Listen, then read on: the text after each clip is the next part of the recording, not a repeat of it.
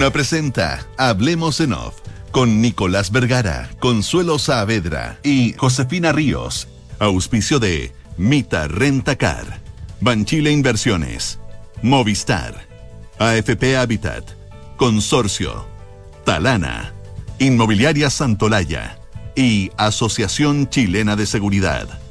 Duna, sonidos de tu mundo.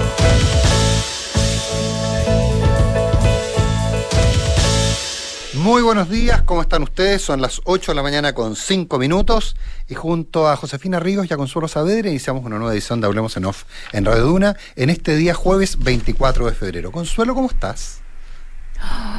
¡Qué sorpresa más linda! Bienvenido. Gracias, Fantástico. Consuelo, gracias. Sí, pues aquí estamos, aquí estamos. Te Oye, picaban los dedos, ya no aguantabas más con tanta noticia y... y a ver, lo que pasa y entre la con- Y el día que eligió para volver, además. Eso te iba a decir, ¿verdad, Consuelo- José? No, Consuelo Saavedra, yo no les dejo más, no las deja más solas a ustedes.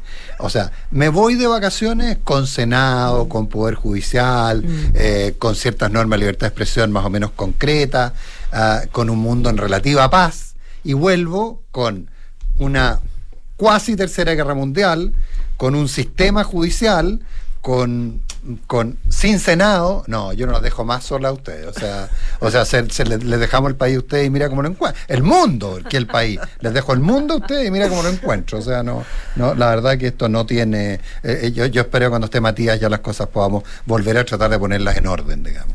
Nicolás, adáptate. Sí, a los nuevos mundos, sí. Claro. Bueno, lo pasamos muy bien con la José. Yo, así me contaron, así me contaron, sobre todo por las gaviotas. yo, yo estoy fregada y por vida con el tema de la gaviota. El bullying va a ser, pero de aquí a la eternidad. Sí. Oh, Eso es correcto. Eso es correcto. Oye, eh, pucha, eh, está bien, esa la- era la nota simpática, pero eh, ¿qué pasa por la cabeza de Putin? ¿Qué pasa por, por, por la cabeza de los líderes mundiales? Eh, yo no sé, quería, quería hacer una, pequeña reflexión al respecto, porque yo no sé si tú estás de acuerdo, Consuelo, José, pero si ustedes están de acuerdo, pero me da la impresión que aquí en algún minuto Macron, Boris Johnson, varios líderes mundiales, inclusive quizás hasta el propio Biden, eh, vieron esto como una oportunidad de liderazgo político, ah, de, de, de, de inclusive eh, ganar eh, apoyos locales, entonces nosotros vamos a resolver el problema, etcétera, etcétera, etcétera. En cierta forma, y esto es una, una visión muy personal, eh, le dieron cierta cuerda a Putin, lo, lo validaron bastante más, eh, aceptando que había que negociar sobre algo que parecía un poquito innegociable, y, y ahora nos encontramos en lo que estamos. Eh, algo que, cualquiera de nosotros pensaba que no iba a ocurrir, porque no podía ocurrir, porque estas no, cosas no pasan a estas alturas del- del- de la historia de la humanidad, pero pasaron. Eh, estos son los tanques soviéticos entrando a Praga, eh, pero, pero, pero de una forma mucho más, mucho más violenta. Esto es el equivalente, con, en una condición completamente distinta, a los bombardeos a Bagdad. Eh, estamos enfrentando una cosa completamente loca en que me da la impresión que Occidente lo único que se dedicó y Putin se dio cuenta fue a hacer fintas, eh, a pegar, como habría dicho un amigo nuestro que estuvo muchos años en el programa, cachetas de payaso, eh, y ahora, y ahora nos encontramos con esta realidad. Un país que está, un país que está invadiendo a otro con la supuesta idea tan antigua que viene desde, desde Hitler para adelante de liberar a pueblos oprimidos. Es, es que de verdad es como de no es como no de, de- de no creerlo. Las imágenes los aviones eh, eh, volando y bombardeando y los incendios y las tropas y los tanques entrando era algo que yo pensé que no iba a volver a ver en esta vida. Esto es una, es una guerra en, en Europa. eh, En otros, dicen a las, a- a- otros dicen a las puertas eh, de Europa. Yo quiero poner eh, dentro de la ecuación también lo que significó el gobierno de Donald Trump. Eh, y, la- y las propias declaraciones Sí, que ha hecho Donald Trump en, en estos días, celebrando la, la- la inteligencia y el genio de Vladimir Putin Qué en, eh, cómo fue escalando eh, y, subiendo la, apuesta y eh, dejando a los líderes de Occidente, recordemos además las posiciones que tuvo eh, el, expresidente de Estados Unidos, Donald Trump, respecto de la OTAN, ¿verdad? Mm, y, de cómo Estados Unidos no necesariamente quería estar ahí. creo que Donald Trump también debilitó mucho la posición de Occidente respecto de Rusia. Y, yo concuerdo contigo, lo vamos a conversar en un ratito más también con, con alguien que que es experto experta en estos asuntos, eh, pero debilitando eh, la posición de Occidente, eh, que se había concentrado en China y había dejado de, mirar las consideraciones geopolíticas de Rusia como, como una amenaza, em, dando por sentado que eh, dando por sentado por una parte un status quo eh, y, por otro lado la posibilidad de que la OTAN se iba a seguir expandiendo. O sea, es evidente que, Putin tiene razón cuando desde su punto de vista al estar preocupado de que, lo están rodeando, de que lo están rodeando. O sea, también hay que mirarlo desde su punto de vista. Lo, lo que demuestra que no estaban equivocados quienes querían rodearlo también. Porque era una forma de neutralizarlo, porque claramente la, la, rodina, la gran patria rusa, eh, la Unión Soviética, está en la cabeza de Putin. Y no solo de Putin. Entonces, claro, tan equivocados no estaban los que lo querían rodear, a eso es a lo que me refiero.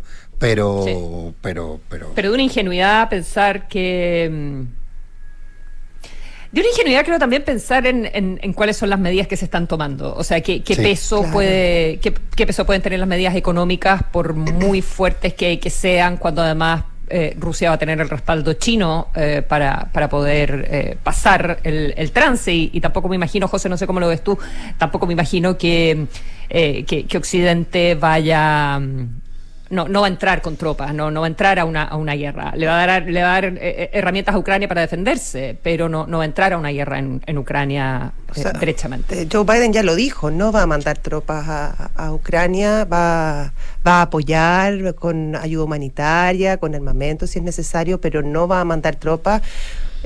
Por varias razones, porque además no, yo creo que no tiene un interés en meterse en otra guerra, acaba de salir de Afganistán. Eh, después de, años en ese país, probablemente por lo mismo, porque, porque se desgastan las tropas, porque militarmente no es conveniente.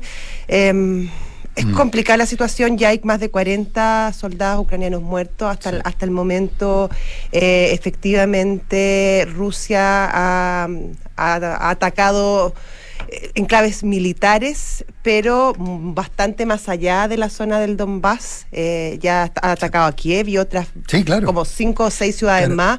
Por lo tanto, esta, esta idea de que solamente están protegiendo la autodeterminación de los pueblos eh, y que no, que su intención no es atacar a Ucrania, un poco se diluye ante, lo, ante los hechos concretos. No, no, pero pero, pero totalmente. O sea, eh, pero piensa tú, eh, tú la, la, semana pasada eh, estabas en Roma, ¿no es cierto, Consuelo? Sí. Claro. piensa tú que si tú hubieras tomado tu auto en Roma y hubieras querido ir a Kiev, te habrías demorado un día. 27 horas, 24 horas, 27 horas. 2300. Depende si manejas tú o si manejo yo. claro, efectivamente. No, pero eso es lo que dice, claro. claro pero, pero, y piensa tú que si tú, que alguien que está en Berlín, que está en Berlín, se demoraría está a, a 1.350 kilómetros. Está la distancia, bueno, está de Santiago Coyhaique. O sea, eh, está, no, un poco menos inclusive, de Santiago Chaitén, quizá por ahí.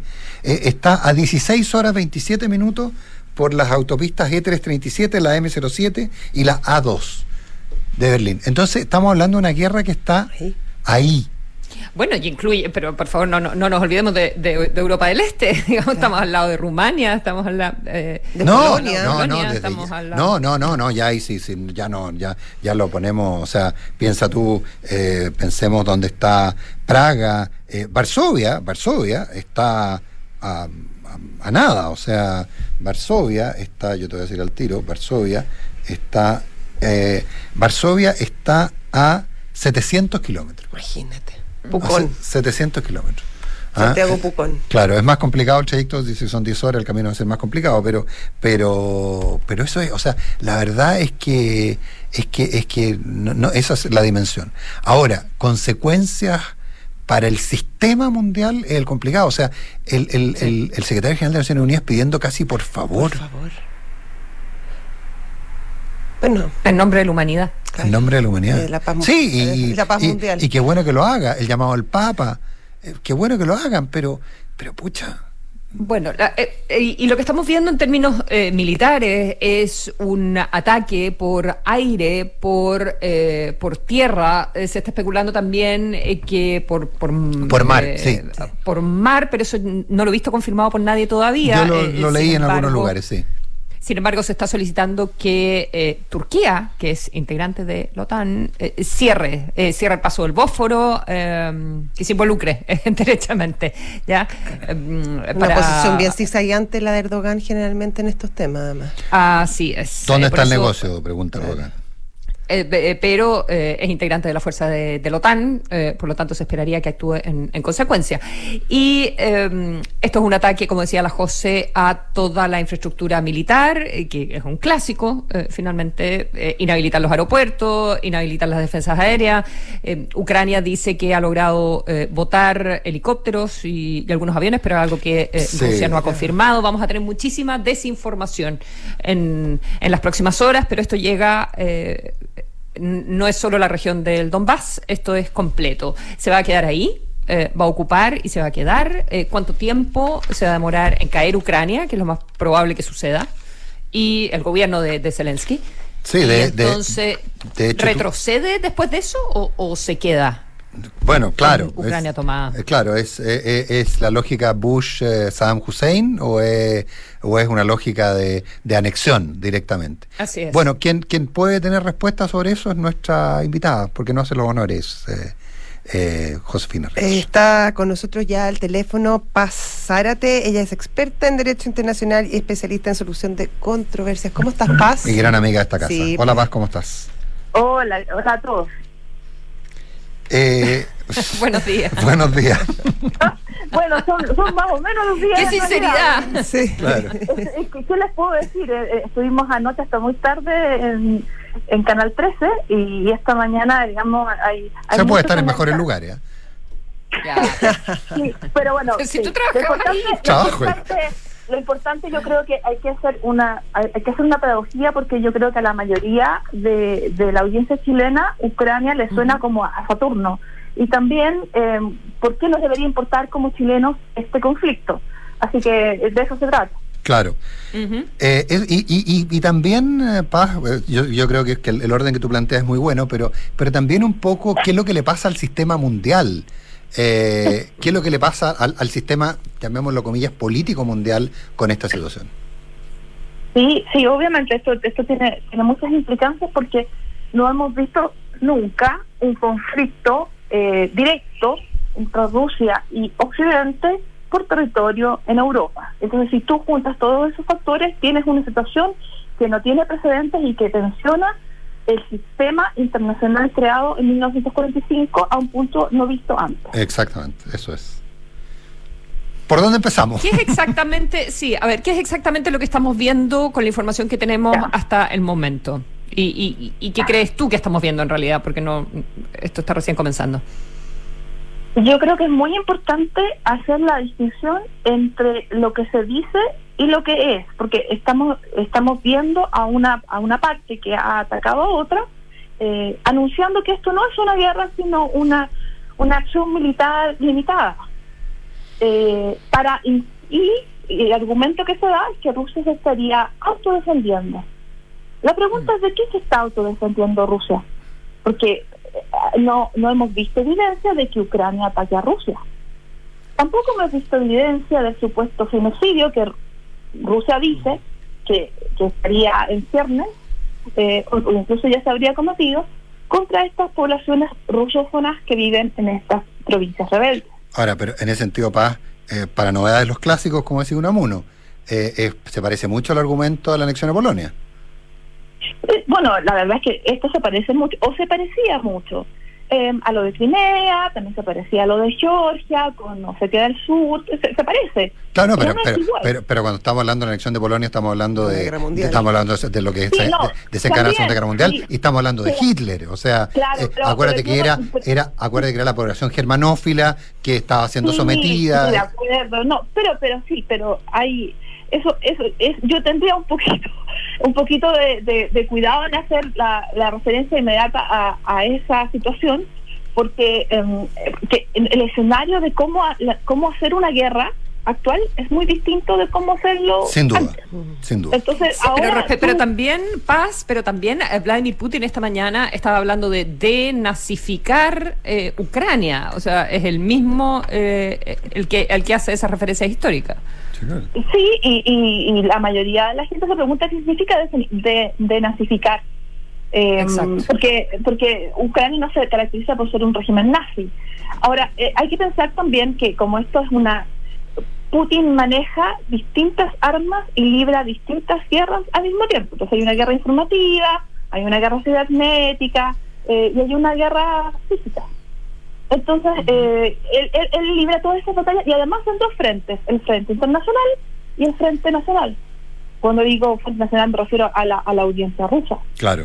Para la audiencia rusa es muy poderoso hablar de antinazi, porque ellos identifican al ejército ruso como un, una fuerza de bien que derrotó a los nazis, Liberadora, que claro. que fue gloriosa, y por lo tanto eh, eso se engancha muy bien con un, un sistema medial que les eh, que les da una sola versión de las cosas donde los ucranianos ucranianos que son nuestros, nuestros- ellos lo llaman como nuestra familia están sufriendo y nosotros vamos a liberarlos.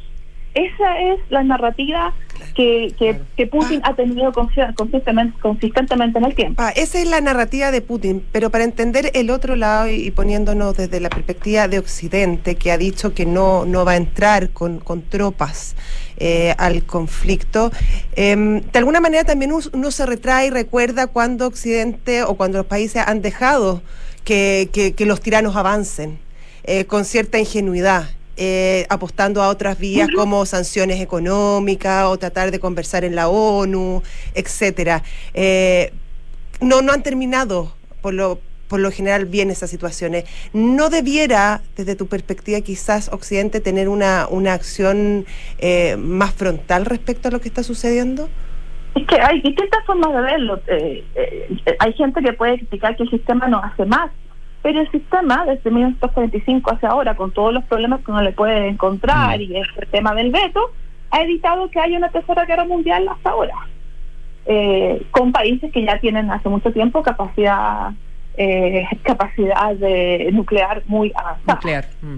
Eh, Entonces, eh, de, de pronto, eh, la- las sanciones o esta esta danza diplomática que, que la gente a veces quisiera que todo fuera más más decisivo, eh, sí sí tiene también tiene su otro su otro beneficio, igual que el derecho internacional, que, que la gente dice, bueno, no funciona, bueno, pero es que es el es el instrumento y el vocabulario eh, y, la forma en que se organiza este diálogo. Entonces, eh, yo creo importante que nos pongamos de acuerdo en lo siguiente, que esta es una, una situación sin precedentes.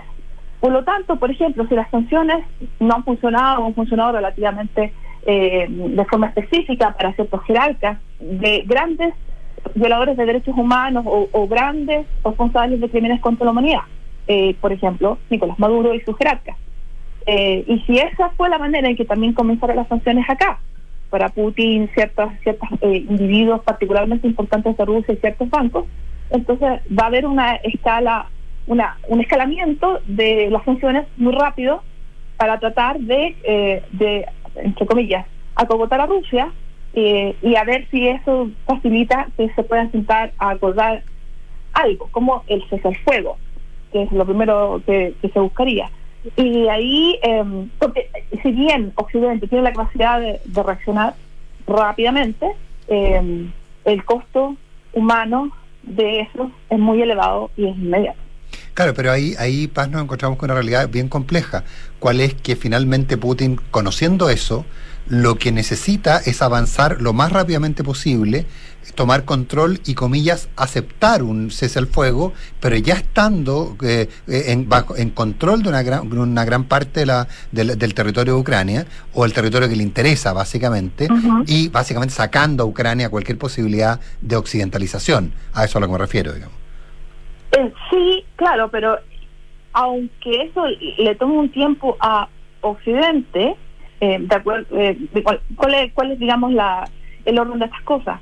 Occidente va a coordinar una respuesta. Mientras Occidente coordina esa respuesta, Ucrania tiene derecho en el sistema de Naciones Unidas a la autodefensa. Y el presidente de Ucrania ha dicho desde hace tiempo que está preparando a su gente para la autodefensa. Por lo tanto, Claro, si- pero si Putin la contienda es desigual. Sí, no, de acuerdo. Entonces, lo que va a pasar es que eh, eh, los ucranianos, eh, si bien eh, efectivamente eh, Rusia puede tratar de tomar control, no, no de todo el territorio, porque el territorio ucraniano es enorme, es, es Sí. solo Ucrania, y esto es importante decirlo, es del porte de Europa continental, la parte occidental, muy, muy grande. Entonces, si bien yo veo difícil que cualquier ejército tome un control rápido de todo el territorio, sí de ciertas las ciudades más importantes, eh, eso es indudable, y que, y que si efectivamente el interés es apropiarse y, digamos, tomar el país, eh, va a haber un baño de sangre bien rápido. ¿Y, que- y qué puede en todo caso, Perdón, sí, Consuelo. dale. No, dale tú, dale tú, favor. dale tú. Eh, eh, adelantándonos muchísimo, porque esto está comenzando y no sabemos qué, qué va a suceder. Eh, lo que parece estar haciendo eh, Rusia, al menos en términos de las ciudades más grandes, es destruir la infraestructura militar esencial, eh, ¿verdad? Y mm, eso, eso puede ser hasta donde llegue para luego instalarse solo en el Donbass, o sea, eh, tomar toda la región del Donbass y, y decir, miren lo que puedo hacer, pero no voy a tomar Ucrania, digamos. ¿Podría ser eso lo, lo, lo que haga? O, o tú te imaginas que esto va a ser algo a, eh, a escala grande en Ucrania, un- una guerra dentro de Ucrania y Occidente presionando con las sanciones económicas a Putin? Hay una frase de Churchill que dice, yo no puedo predecir la acción de Rusia. Eh, Rusia es un misterio. Y eh, lo que sí es el elemento central para, para cualquier consideración es el interés nacional ruso. ¿Cuál es el interés nacional ruso acá? Eh, yo creo que el interés, el, el interés ruso es conseguir eh, afirmar la dominación de una nación soberana como es Ucrania y en esa dominación está eh, obtener lo que necesita, que es el, este compromiso de que la que no será miembro de la OTAN. Esto es algo bastante dramático porque es, es Sí. en el fondo que es la es como si España nos dijera a nosotros que, eh, que habiendo, porque fuimos colonia en algún momento o, o integramos el imperio español, entonces ellos pueden decidir acerca de, de qué alianza tomamos nosotros eh, en el futuro, qué tipo de democracia queremos tener. Es, es bastante fuerte eso. Es bastante fuerte también decir que, mm, que no es una, que, que mm, Ucrania no es un país soberano porque eso eso fue lo que dijo el canciller Lavrov, que generalmente tiene buena reputación de seriedad y todo, pero ahora los argumentos son bastante débiles. Entonces, entonces creo que em, lo que va lo que va a ocurrir acá es que vamos a seguir asistiendo a una especie como de de, em, salón de espejos donde el- los relatos son tan tremendamente diferentes no es un problema de interpretación de los hechos, es un problema de alegar hechos diferentes. Y va a ser muy difícil, incluso eh, Pero- para Occidente, de- decidir dónde está la verdad de, la- de todo lo que está pasando. Ahora, pa, eh, entendiendo que el interés es Ucrania, porque después del discurso que dio Vladimir Putin hace dos días respecto a la desintegración del poder ruso a partir de la caída de la Unión Soviética, eh, a mí no me queda tan claro que su interés termine en Ucrania. Sí, eh, en teoría. Porque yo creo que aquí la- la- las bravatas son, van a ser, ya lo son, muy frecuentes. Entonces, eh, Rusia siempre parece más fuerte de lo que es. Sí, eso es Eh, verdad. Sí. Entonces Rusia, eh, el propósito de este, el propósito de esto al final es recuperar el, el- el sentido de que Rusia es una superpotencia y tener al mundo en vilo, cuando en los hechos militarmente Rusia es menos poderosa que Estados Unidos. Y económicamente varias veces menos poderosa. Pero, pero, pero, pero ahí, perdón, para que te interrumpa un segundo, pero ahí parece ser parte de la ecuación que Putin tiene muy bien descifrada, porque Putin sabe que, o no le importan los costos que puede pagar por mandar soldados rusos a morir a Ucrania, eh, pero sí tiene claro de que todas las potencias occidentales no están dispuestas a pagar eso, a pagar ese costo, y por lo tanto lo usa eso como un elemento de presión, muy más que de presión, como un elemento que le permite accionar mucho más que el resto, que a Occidente. Sí, y, ahí, y permítame también volver a la pregunta de Consuelo. Eh, si esta conversación la hubiéramos tenido ayer, yo habría pensado que lo, lo, lo esperable era que eh, Putin intentara hacerse con el Donbass, como antes se hizo con Crimea, Mm. pero obviamente con, con protestas del, del- de la parte occidental, que lamenta, por supuesto, yo creo haberle haberle dejado pasar lo de lo de Crimea. Lo de Crimea, eh, sí. ¿Cierto? Eh, pero lo que vimos ayer, el tipo de mm, el tipo de accionar es, es, es de, eh, eh, te da la eh, va con la idea esta que mencionaba José de la de la recuperación de fronteras de hace más de 100 años. Claro. y, y entonces es posible que ahora ahora hoy la aspiración no sea eh, sea solo Ucrania. Y, y eso ya es un, es un país riquísimo y, y enorme. Eh, pero eh, pero deja en vilo a los otros países que sí fueron parte del imperio ruso porque la referencia de Putin no es la Unión Soviética no es una Unión Soviética 2.0 es el imperio de los zares Eh, bueno, claro, e- efectivamente, es, es- es la Rusia zarista, la, la rodina, la madre patria rusa, la que, la que tiene, la que tiene en la cabeza. Ah, la rodina, claro, es la que tiene en la cabeza sin duda el amigo Vladimir.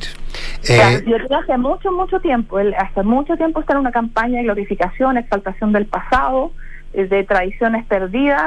eh, y toda la historia, la historia de Putin, que es fascinante, eh, ha sido de, de reconstruir esa especie de orgullo nacional y romántico zarista, eh, que, que es bien, bien bastante impresionante. Bueno, bueno, yo, yo, yo tengo que contarte que, que yo tuve la, la oportunidad el año 2004, creo, de entrevistar a Putin en el, en el Kremlin.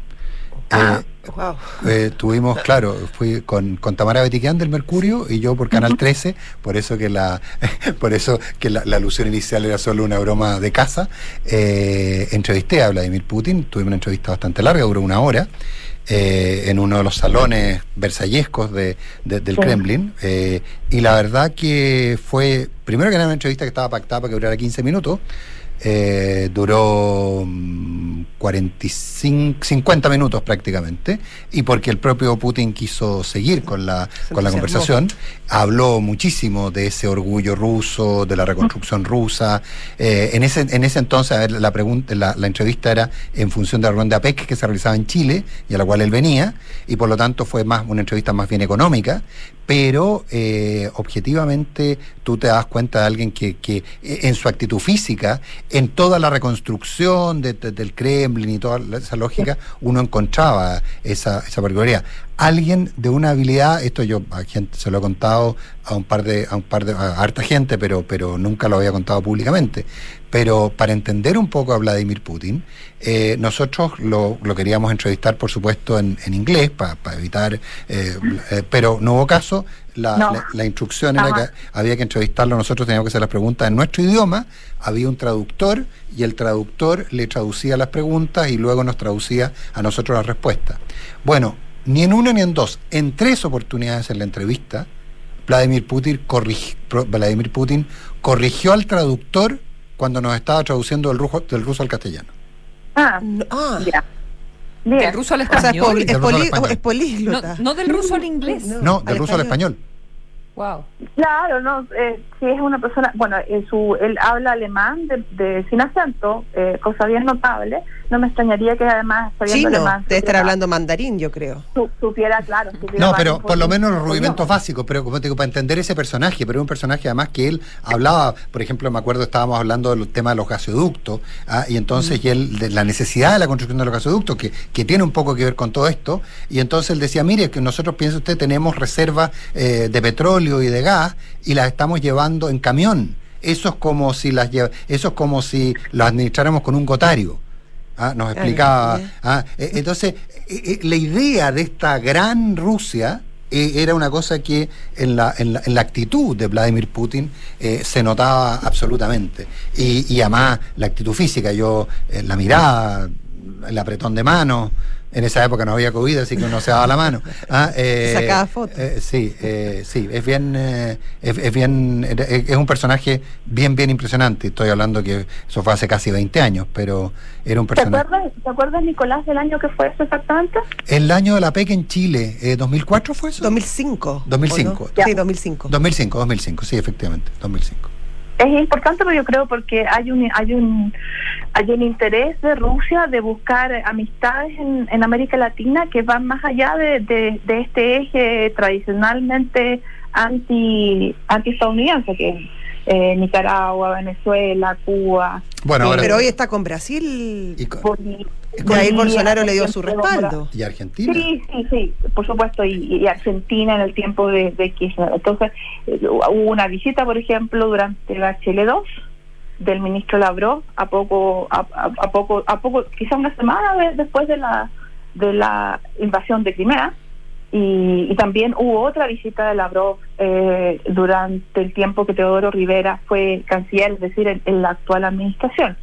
Eh, y, y siendo Chile, obviamente, un, el país más abierto, con la economía más abierta de América Latina y, digamos, con un acuerdo privilegiado de relación con la Unión Europea. A pesar de eso, se ha buscado el contacto con Chile, lo cual dice que en el fondo la, la ambición de Rusia de establecer una área, un área de influencia que va bastante más allá de su, de su zona tradicional, eh, ha estado siempre ahí. Bueno, no olvidemos como ironía que en los 80, eh, a fines de los 80, eh, la marca de autos más vendida en Chile era rusa. Lada, ¿o no? Lada. Los nada. Los Lada. No como a, título casi casi anecdótico en realidad porque era una sociedad panameña controlada por el Estado ruso la que vendía los Lada en Chile pero pero pero en fin eh, y eso en pleno gobierno militar digo. o sea la verdad que, o la verdad que o dictadura para que nadie se enoje.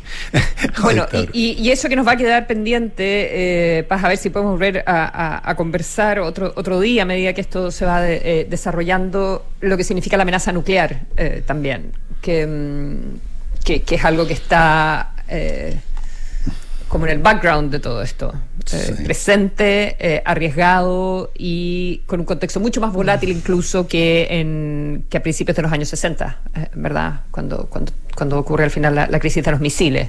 Lo- los expertos en estas materias también indican que, mm, que, que incluso no es comparable, porque, porque los líderes que, que están involucrados eh, son, eh, de, mucho menos de otras estables. de otras estaturas para definirlo para decirlo de manera elegante Mm. Sí.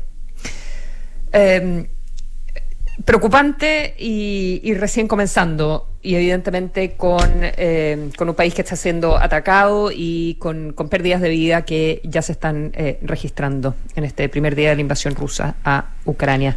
Eh, ¿Despedimos a La Paz? sí pasárate un millón de gracias por haber estado Muchas seguramente vamos a seguir conversando en estos días un millón de gracias Hasta Un luego. abrazo Paz. para ustedes. Gracias. Paz, buenos días Buenos días. 8 de la mañana con 37 minutos. Una aplicación que te permite hacer todas tus operaciones 100% online en cualquier momento. Descarga hoy la aplicación Mi Inversión de Banchile Inversiones. Inversiones digitales para todos. Únete a las miles de empresas que ya han digitalizado su área de recursos humanos. Con Talana rediseña la forma de trabajar. Conoce más en talana.com. Porque un buen inversionista busca números y no palabras. Decídete hoy por un departamento Santo Laya. Protege tu inversión con arriendo garantizado. Si recibiste un bono, ahórralo en tu APB o cuenta 2 y hazlo crecer en AFP Habitat. Habitat, la AFP número uno en rentabilidad desde el inicio de los multifondos en todos los fondos. En consorcio, manejar con tranquilidad, estar protegido es posible. Por eso tienen un seguro de auto que no te puedes perder, cuenta con asistencia 24/7 y además estás protegido contra robos y daños a terceros. Cotiza tu seguro y contrata 100% online en consorcio.cl. Comunícate con tus clientes con Movistar Empresas. Contrata el plan móvil de 250 gigas por solo 6.990 pesos desde dos líneas al mes para siempre. Incluye Teams y Skype sin costo, más roaming light y redes sociales libres. Transformemos los cambios en oportunidades. ¿Ok? Más información en movistar.cl slash empresas. En Mita, Rentacar y Leasing Operativo somos mucho más que autos para disfrutar. Somos mucho más que flotas para las industrias que mueven el país. Somos servicio de excelencia y seguridad. Somos innovación y cuidado por el medio ambiente. Además, somos referentes en la movilidad para empresas de norte a sur, como también para las personas que hacen de su vida un constante movimiento. Mita Rentacar. Elige tu destino. Nosotros te llevamos. Visítanos en mita.cl. Una nueva experiencia en inversiones, más moderno, más interactivo y con más contenido. Te invitamos a conocer el nuevo sitio web de Banchile Inversiones, que ahora cuenta con una sección exclusiva para aprender de inversiones en fácil, un chat que permite aclarar dudas o guiarte para que puedas invertir, conocer recomendaciones, acceder a conferencias, contenidos exclusivos y mucho más. Conoce más en banchileinversiones.cl. Banchile Inversiones, inversiones digitales para todos. Todos estos meses te hemos acompañado con todo. Y hoy volvemos juntos.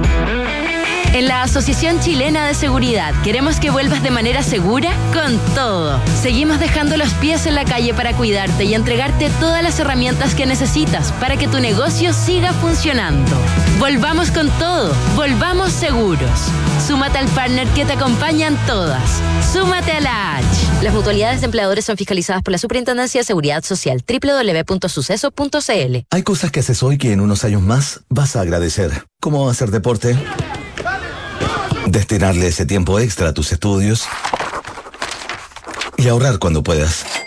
Ahorra para ti, ahorra para tu futuro. Si recibiste un bono, ahórralo en tu APB o cuenta 2 y hazlo crecer en AFP Habitat. Habitat, la AFP número uno en rentabilidad desde el inicio de los multifondos en todos los fondos. Infórmese sobre la rentabilidad de su fondo de pensiones, las comisiones y la calidad de servicio de las AFP en el sitio web de la Superintendencia de Pensiones www.spensiones.cl. Digitaliza los procesos del área de recursos humanos con Talana, la más completa y robusta plataforma de gestión de personas. Gracias a los módulos de remuneraciones, asistencia y turnos, comunicaciones, firma digital, centro de requerimientos y desarrollo organizacional, Talana ha ayudado a las empresas a reducir sus costos operacionales en más de un 30%. Únete a las miles de empresas que ya han digitalizado su área de recursos humanos. Con Talana, rediseña la forma de trabajar. Conoce más en talana.com. No le des más vueltas. Invierte seguro. Decídete hoy por un departamento Santolaya. Unidades con descuentos de hasta 17%. Solo 5% de pie. Hasta en 48 meses sin cuotas. Desde solo 95 mil pesos. Te regalamos hasta 24 dividendos para comprar con solo el 10% de pie. Arriendo garantizado para inversionistas. Santolaya, más de 30 años de experiencia para multiplicar tu inversión. Consulta condiciones en santolaya.cl. Santolaya Constructora Inmobiliaria. Números, no palabras. En Consorcio puedes manejar tranquila con tu seguro de auto. Ir a la pega, con amigos de acá para allá. Una lata sí quedó botada. Con el seguro de auto Consorcio tengo asistencia 24-7, servicio de grúa y reparación in situ dentro de Chile. ¡Completísimo! En Consorcio tenemos un seguro de auto que no te puedes perder. Conoce nuestros planes y elige el seguro que mejor se adapte a tus necesidades. Contarás con coberturas en caso de robo, daños a tu auto y a terceros. Cotiza y contrata tu seguro 100% online en consorcio.cl. El riesgo es cubierto por Consorcio Seguros Generales. Más información en consorcio.cl. Mi amor, tenemos que instalar una alarma ya. ¿Por qué? Porque anoche entraron a robar a la vecina de enfrente mientras dormía. Chuta. Oye, ¿y están bien? Eh? Sí, si no Ah. se despertaron, menos mal. No quiero ni imaginar qué hubiera pasado si se despiertan. Protege lo que más te importa con alarmas Berisur. Tu hogar monitoreado las 24 horas del día. Llama al 600-385-0003 o calcula online en berisur.cl. Activa Berisur. Activa tu tranquilidad. Escuchas Hablemos en Off en Duna 89.7. En la Asociación Chilena de Seguridad siguen dejando los pies en la calle para cuidarte y entregarte todas las herramientas para que tu negocio siga funcionando. Volvamos con todo, volvamos seguros, súmate a la H. Contrata plan móvil de 250 gigabytes por solo 6.990 pesos mensuales por línea y mantén tu negocio siempre conectado con Movistar Empresas. Incluye Teams y Skype sin costo, redes sociales libres y roaming light. Ya sea por negocios, vacaciones o traslados, arrienda un auto a tu medida con Mita y disfruta tu viaje. Mita Rentacar y Leasing Operativo, elige tu destino, ellos te llevan. 8 de la mañana con 43 minutos, hablamos en off en Radio Duna en este día en que seguimos consternados por la invasión rusa a eh, Ucrania. Eh, a ver, eh, Don Rafael Berguán, ¿cómo está usted? Muy buenos días. Hola Nico, ¿cómo estás Consuelo? Hola Josefina. Hola, ¿cómo estás Rafa? Buenos días. Gracias por llegar porque hemos logrado la paridad. No hay problema. No, no. en- pero espérate, en cantidad, no en calidad. No, Pero- no, no, en calidad. No se- no te no voy a decir para dónde va la calidad. No, está Pues, claro, está entrar en claro, para dónde, está claro para dónde va la calidad. O sea, no te preocupes, nosotros ya estábamos tratando con perspectiva de género, Nicolás, así que no te preocupes. estamos, no, lo que Pero sí nos falta un poquito más pluricultural. Sí. Igual me parece súper Y es verdad. No, ahí sí que sí soy- falta. claro, es que no, Eh, intercultural. es que Rafael, eh, el Rafa es representante minoría. descentralizado, plurilingüe, eh, Claro. Inclusivo, transparente. Estoy hablando del sistema de medios a todo esto que se vota Sí, hoy. un El ratito sistema de más. medios que se vota. Sí. hoy. Pluralista, transparente, inclusivo, intercultural, plurilingüe y descentralizado. Sí, no entendí por qué la pluralidad, eh, la, la- la- la libertad de expresión no so- solo debía verse, no solo debía verse desde el derecho a informar. Esa parte que fue una declaración de ayer de Beatriz Sánchez, no logré, o sea, la, la entiendo, pero no, no quisiera, no, no quisiera hacer la interpretación que hago. Pero bueno, de eso vamos a tener tiempo a hablar. Dejémoslo pendiente para. Sí. Don Rafael Berguán, Ucrania, primer lugar en Europa en reservas recuperables probadas. de ¿Quiere que minerales. hablemos un poquito de Ucrania? Aunque Claro, después, pero- de, después de la, la- la clase que nos dio Pazárate. Claro. Primer lugar en Europa en reservas recuperables probadas de minerales de uranio. Segundo en Europa y en el mundo en términos de reserva de titanio. Segundo lugar en el mundo en términos de reservas explotadas de minerales de Mira, me manganeso. tincó que me deja preguntar por Ucrania y por lo tanto, contra la recomendación de los expertos en seguridad, me vine caminando mirando el teléfono, eh, leyendo dónde queda Ucrania. No, no, no. Mira, hacer un par de comentarios tal vez desde la economía. eh, Eso es la idea. Pero, pero claro, y esto... Estuve leyendo anoche un par de artículos del The Economist, eh, que siempre está muy bien informado en estas cosas, además se venía conversando hace rato de esto. Pero en general, más allá de este fenómeno, de este problema en particular, de este terrible evento en particular, eh, cuando se producen estos conflictos armados hay, hay, hay tres eh, tres tipos de, de- de temas que uno, que, uno, que uno analiza desde la economía, o tres preocupaciones principales, que en algunos casos son más importantes que en otros. En este caso particular, una de ellas que voy a mencionar. Eh, lo primero es el tema típico que tiene que ver con incertidumbre en el mercado financiero, y esta cuestión es cosa de ver lo que pasa con las bolsas, con los- las tasas de interés. Esta cosa tiene más que, más que con riesgo, que es eh, la probabilidad que ocurra un evento u otro, esto tiene que ver con incertidumbre, estoy pensando en términos técnicos, en, en cuanto a que la incertidumbre es algo que tú no puedes medir. Ah, yo puedo asignarle una probabilidad que mañana llueva, dada la historia. ¿ah? Es más difícil aquí asignar probabilidades a los distintos eventos. Y de hecho, lo que entonces empieza a ocurrir cuando suceden shocks de estas características es que el mercado financiero empieza a saltar en todas las direcciones. Se produce lo que en el mundo técnico se llama volatilidad. Que claro, para los que te venden cosas y te cobran por transacción, que es el mercado financiero, fantástico. Para los que demandamos, o sea, los que consumimos estas cosas, es terrible, porque nunca sabes eh, cuánto puedes ganar o perder. Eh, de- y en este caso particular, de hecho, ya en la mañana, y esto sí lo estuve leyendo porque me pareció interesante a propósito del mercado financiero, eh, ya hubo declaraciones de algunos personeros relevantes del Banco Central Europeo diciendo, y aquí hago un paréntesis, porque cuando se produce un evento negativo como este, las tasas tienden a subir, reflejando el hecho de que el mundo, ¿no es cierto?, Se cuida. eh, se cuida. Entonces las tasas son más altas, porque te cobran más por, de alguna manera, prestarte plata a largo plazo porque estamos más asustados. Pero, sin embargo, y aquí viene la volatilidad, uno de los directivos importantes del Banco Central Europeo en la mañana hizo declaraciones diciendo que, bueno, ya son como las 12 del día, que ellos lo más probable es que la compra de bonos que vienen realizándose un tiempo, cuando uno compra bonos, sube la demanda, sube su precio, caen las tasas de interés. ¿ah? Eh, si hay mucha demanda por, por, por instrumentos que te dan plata, te dicen, ya, yo te paso un bono, pero te voy a pagar poquito interés. Entonces, eso presiona las tasas de interés para abajo. Y eso lo viene haciendo Europa hace un tiempo para tratar de impulsar la economía. Bueno, este problema que estamos viviendo hoy día, que típicamente aumenta las tasas por la incertidumbre que genera, por otro lado, el Banco Central Europeo probablemente va a prolongar las tasas bajas. Entonces, tenéis señales contradictorias. ¿Me explico? Es- a eso me refiero cuando digo que este tipo de situaciones a las que cuesta asignarle probabilidades eh, generan mucha incertidumbre, mucha volatilidad y hace mucho más difícil entonces estimar si una determinada decisión en el mercado financiero es en valor esperado correcta o incorrecta. Ese es un primer comentario. El segundo comentario, muy obvio, que yo creo que es particularmente relevante en este caso, tiene que ver con lo que decías tú, Nico, que que generalmente cuando se producen estos conflictos armados, al menos eh, durante los últimos 100 años, hay países involucrados que juegan un rol importante en el mundo de los recursos naturales.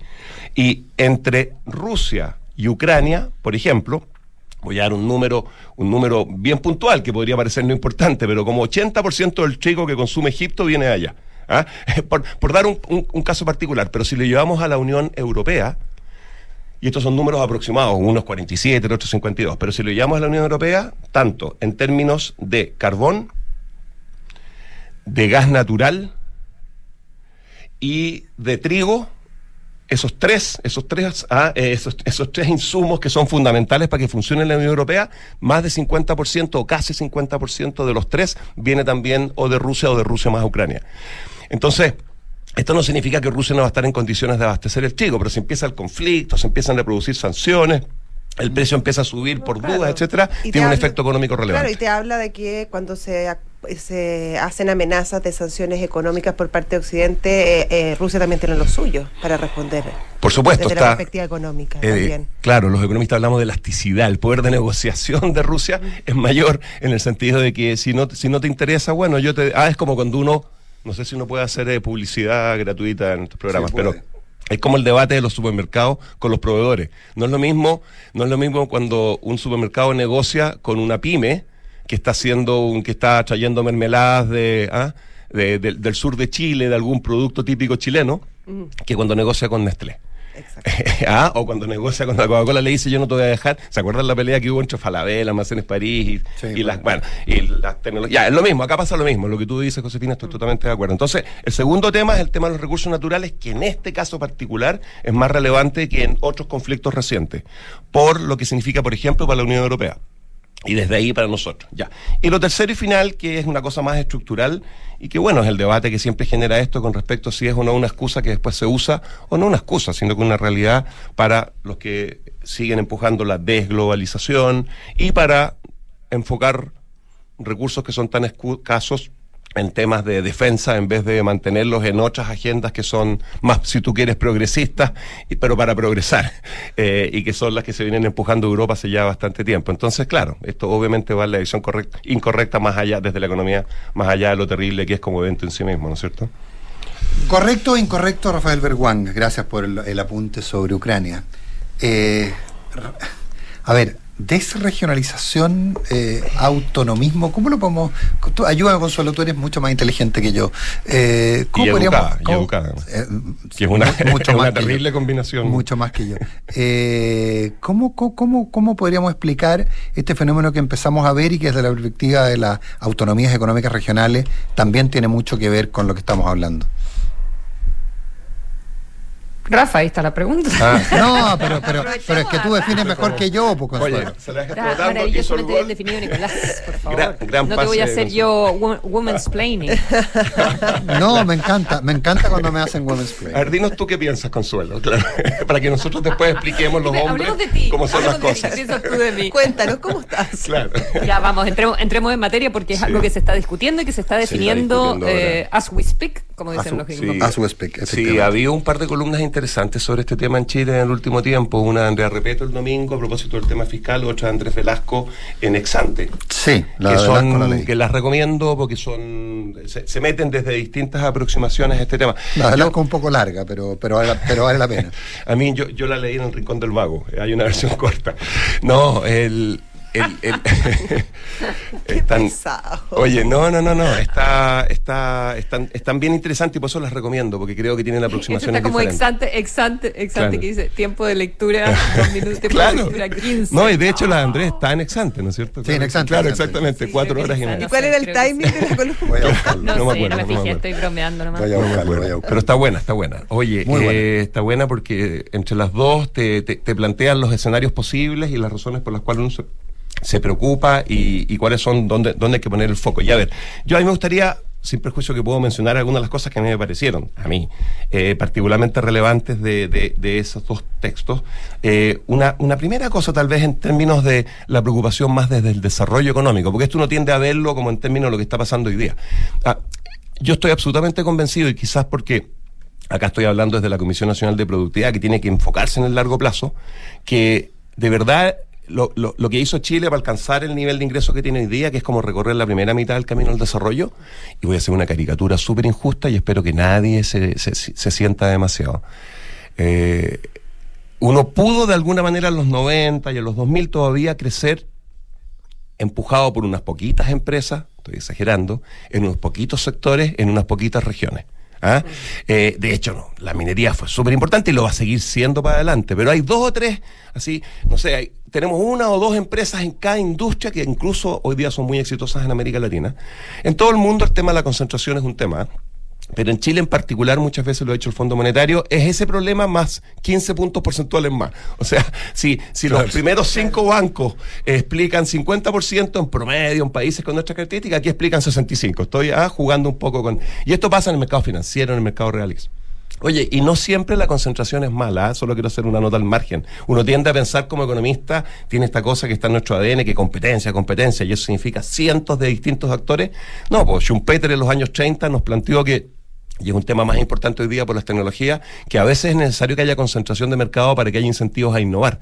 Porque si tú tenés demasiada competencia, no hay ninguna renta que te permita tomar el riesgo para hacer la decisión de inversión que eventualmente permita mejorar las tecnologías en el mundo. Ya, dicho, ese, ah, dicho eso, eh, ciertamente Chile logró avanzar un montón, pero ahora uno mira y dice, bueno, ya, llegamos a los 23 mil dólares per cápita PPP y estamos a 20 mil dólares de los más pobres, pero estamos a 20 mil de los más ricos. Alemania 45, Canadá, Australia, por decir algo.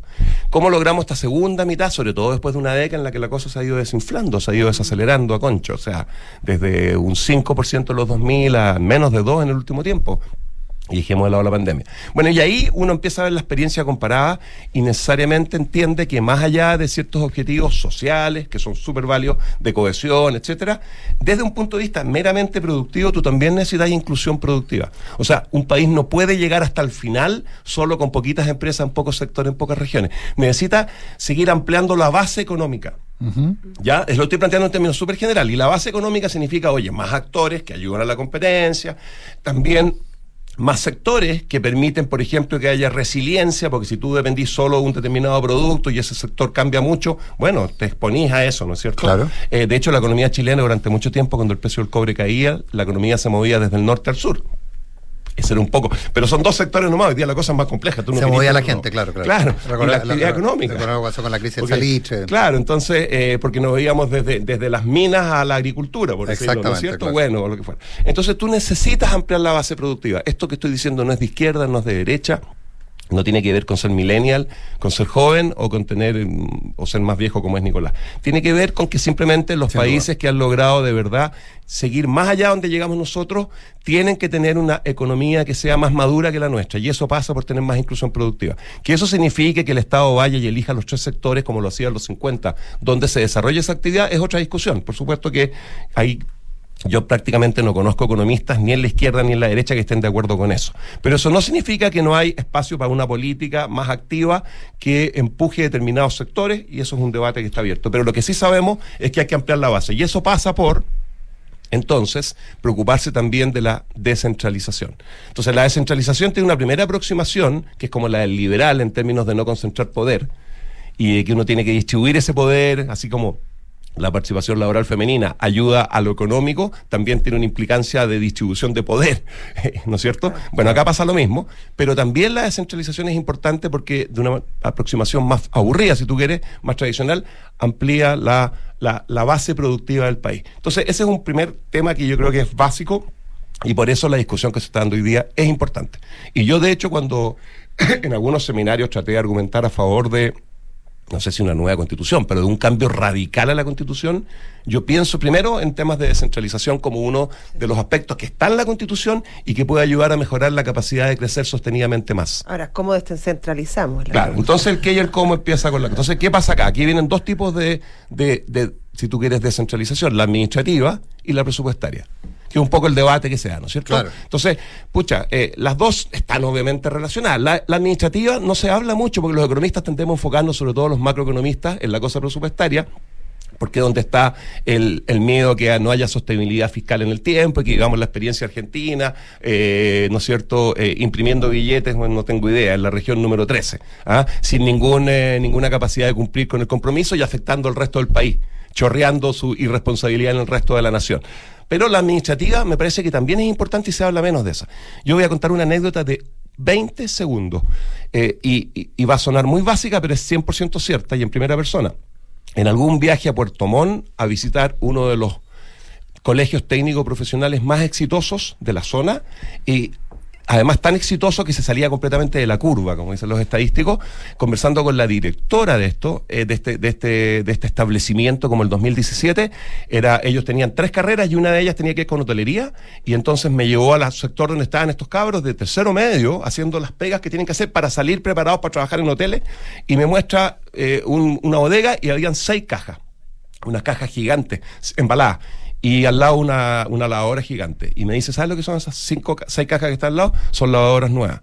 Entonces, te prometo, ¿ah? Y yo le digo, pero bueno, y me dice, yo no tengo secadora, estoy haciendo, aquí estoy exagerando un poquito, o no tengo una plancha industrial, pero tengo seis lavadoras, una de las cuales funciona perfecto, porque la hemos cuidado y hemos tenido suerte, y cinco más que están embaladas. Y la razón por la que tengo eso es porque cuando he pedido los ocho no me lo mandan, pero ya está el ítem, la glosa, el producto está definido en Teatino 120, exagerado lo que estoy diciendo, y si yo trato de cambiarlo no lo logro, y alguien allá decide esto, y si yo no acepto esto, me quedo sin nada.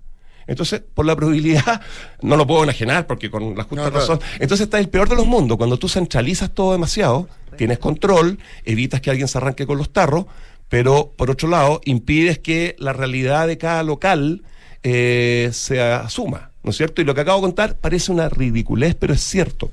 No quiero ni imaginar cómo esto se, se amplifica a la realidad compleja de millones de otras cosas que las regiones necesitan. Entonces la descentralización administrativa es súper importante. El problema es cómo financiáis esto y cuánto margen le dais. Y ahí es donde yo recomiendo que la columna de Andrés en particular se mete muy a concho y ve cuáles son como los distintos riesgos que hay acá. Porque obviamente tú, el gran problema que hay, y esta es mi última línea, es que si tú le das autonomía fiscal completa, una región, particularmente cuando tienes muchos actores distintos y unos pequeñitos, lo que no puede ocurrir es que alguien tenga el derecho a gastar en lo que quiera. Bueno, uno nunca debería en el Estado gastar en lo que quiera. A gastar en lo que quiera incoherentemente con los gastos que se hicieron en otros lugares globales del país y que sin embargo la recaudación o el financiamiento venga del mundo completo, de, a nivel nacional, porque entonces tú básicamente no te haces cargo de la responsabilidad de juntar la plata, te la mandan.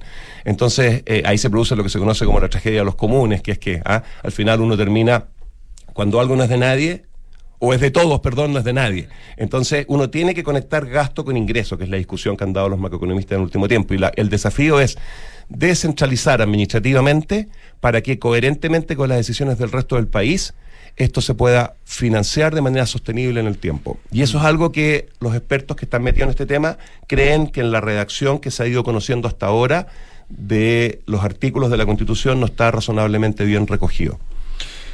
Porque ahí tienes un elemento adicional, que es, por ejemplo, la capacidad de fijar o, o de fijar o eximir, o eximir de tributos a, a quienes eh, realicen inversiones en la región, por ejemplo. ¿Qué pasa si yo para competir contra la región 12, en la región 4, decido no cobrar impuesto a la inversión y se vienen todos para acá y hacen lo otro y nos quedamos sin recaudación en el extremo? Una tentación mucho más cercana, eh, que, que- que- que es real, la creación de zonas francas. Se ha planteado muchas veces que, la, por ejemplo, la región de Arapacá eh, tiene su, gran pulmón económico, es la existencia de una zona franca. Entonces, la creación de zonas francas, por ejemplo, que ¿cuál es cuál qué ocurre en una zona franca? Se exime del pago de determinados impuestos y de aranceles de importación y se crea un régimen especial, algo que eventualmente podría ocurrir. Entonces podríamos llegar a encontrarnos con, eh, podríamos llegar a encontrarnos con, con, con, eh, eh, no sé, con 17, 17. Son, 17 zonas francas en Chile. Quizás Eh, más, en bueno, los mira, territorios. entonces, o sea, eh, hay una hay una historia que, que, mu- que- que hay algunos legisladores que cuentan, que es cuando a alguien se le ocurrió, eh, y esto estamos hablando del sistema actual, a alguien se le ocurrió que eh, los casinos eran un buen sistema de recaudación, porque había ciudades que tenían casinos, Arica, Iquique, La Serena, o sea, Arica, Iquique, Coquimbo, eh, Puerto Vara, eh, Viña del Mar, que tenían casinos municipales y que esa municipalidad se financiaba muy bien. Entonces se presentó un proyecto de ley para crear más casinos que financiaran a municipalidades. Y al final terminamos con dos casinos por región, en todas las regiones de Chile, eh, con, la excepción de la región con la excepción de la región metropolitana. No, este- y además hay problemas de bienes públicos, como que cada uno se hiciera cargo de su propia seguridad y terminamos con demasiada seguridad a nivel nacional. Pero mira, en solamente tres títulos, porque sé que se acabó el tiempo. Al No, no, final, sí, tenemos cinco al minutos. final, al final, eh, esto, desde la perspectiva de la economía, la recomendación es avanzar en esta dirección, pero manteniendo la esencia. Todas estas cosas no son matemáticas, no son 2 más 2, 4. Hay margen, pero lo que no puede es ocurrir es que te vayas de un extremo al otro.